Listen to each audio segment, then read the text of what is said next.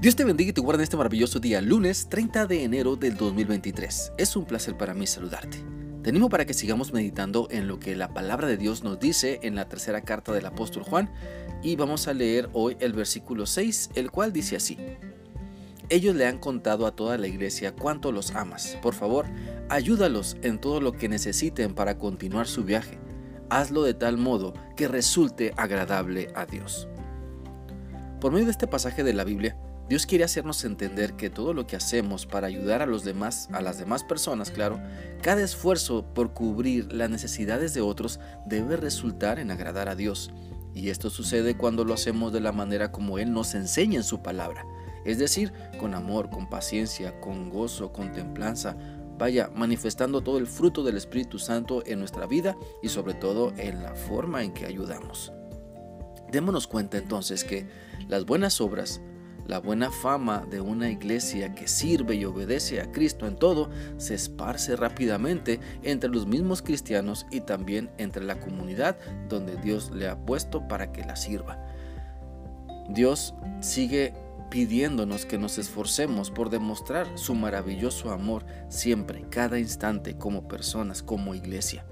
Por lo tanto, como dice la Biblia en Gálatas 6, del 9 al 10, no debemos cansarnos de hacer el bien. Si, si no nos rendimos, tendremos una buena cosecha en el momento apropiado. Siempre que podamos, hagamos el bien a todos, especialmente a nuestros hermanos en la fe. Entonces, nunca nos rindamos en hacer lo correcto ante los ojos de Dios. Nunca dejemos de practicar lo que honra a Dios. Nunca dejemos de lado los mandamientos que hemos aprendido y sabemos que nos llenan de bendiciones, porque si los vivimos, las promesas de Dios se cumplen en nuestra vida, el matrimonio, familia, iglesia, comunidad.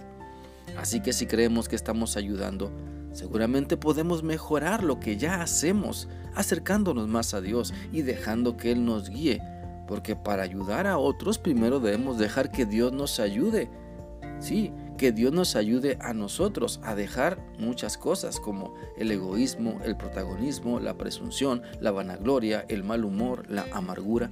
Y entonces vamos a poder crecer en las maneras que ayudamos y seremos de mucha bendición porque no solo ayudaremos ocasionalmente, sino cada vez que escuchamos la voz del Espíritu Santo porque estamos cerca de Dios, porque estamos poniendo todo de nuestra parte para ser de bendición e ir y ayudar donde Dios nos muestra. Por lo tanto, meditemos en cómo ayudamos y reconozcamos que podemos crecer.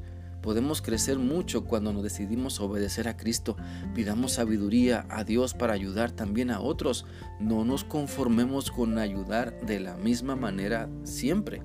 No caigamos en el error de que o de pensar o de decir que así hemos ayudado siempre y así lo seguiremos haciendo. Ciertamente Dios quiere que nuestra ayuda sea agradable a Él primeramente. Así que no ayudemos solo para hacernos buena fama. No ayudemos solo para sentir bonito.